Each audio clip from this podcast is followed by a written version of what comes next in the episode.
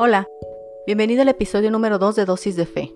A lo largo de este programa voy a contarte por qué tipo de batallas he pasado, cómo las he solucionado, de qué tipo de recursos me he valido y cómo los he aplicado. Como la mayoría de las personas que tenemos el tremendo honor de vivir una vida con Cristo, voy a contarte el desastre que fui antes de Cristo. Ciertamente en mi vida pasada no todo fue malo, pero las consecuencias de las cosas que estaba haciendo ya estaban comenzando a empañar todo todo mi presente. Soy una persona que tiende al análisis. A mí me gusta el análisis, me gusta entender el porqué de las cosas y cómo podrían funcionar de una forma más óptima manteniendo la motivación interna, que es la que se genera adentro por ir persiguiendo las cosas que quieres, y no la motivación externa, que es la que recibes de otra persona, por ejemplo los likes de Facebook. Sin embargo, una de las cosas que tan misericordiosamente me mostró el Señor Jesús fueron mis verdaderas motivaciones. Sí, motivaciones internas, pero motivaciones internas erróneas. La mayoría de mis motivaciones internas estaban equivocadas. Era un deseo de control,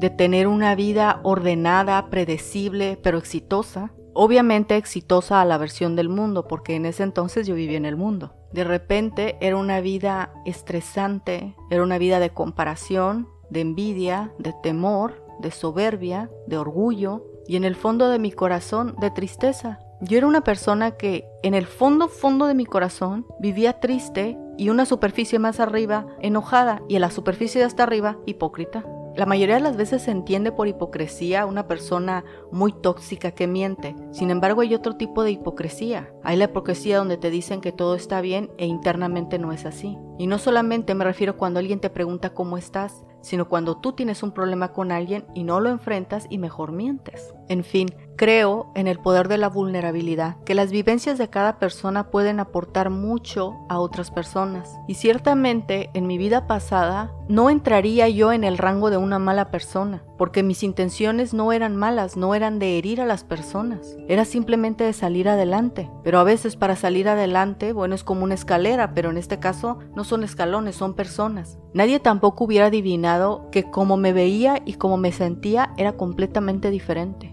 Dado que mis papás se divorciaron cuando yo tenía 10 años, se comenzó a desarrollar a mí una especie de codependencia hacia mi familia, pero también una dependencia al control, para obtener estabilidad, una vida predecible y más feliz. Y muchas veces para tener el control se da algo a cambio de algo. Toma en cuenta que las cosas que digo son muy vulnerables, son 100% ciertas y lo primero que estoy haciendo con este podcast es ser sumamente sincera contigo. Sería algo más o menos así.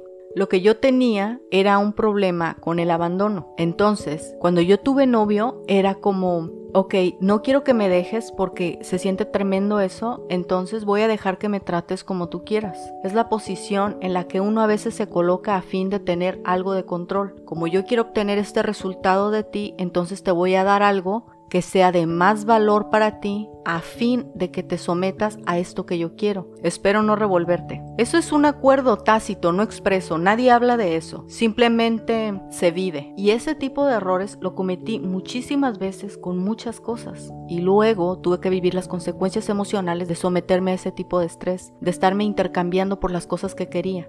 El cuerpo ciertamente también es una moneda de cambio, pero también las decisiones, el tipo de personalidad, cómo te comportas, las cosas que quieres, por las cosas que peleas. De repente crees que eres un tipo de persona y yo sorpresa, no eres eso, porque estás siguiendo en pos de tus necesidades sin una estructura firme ni sana. Bueno, estructuralmente ese fue mi error más grande, querer tener todo bajo control en un área segura y eso me llevó a cometer muchísimos errores de los que te iré contando y principalmente ese fue lo que me llevó a los pies de Cristo, gracias a Dios. De los mayores regalos que me ha dado el Padre es conocer mis verdaderas motivaciones y luchar por no seguirlas. Somos seres emocionales y eso dicta mucho a veces la dirección que tomamos. Y mi pregunta es, ¿conoces la mayoría de tus motivaciones internas? Nos vemos la próxima.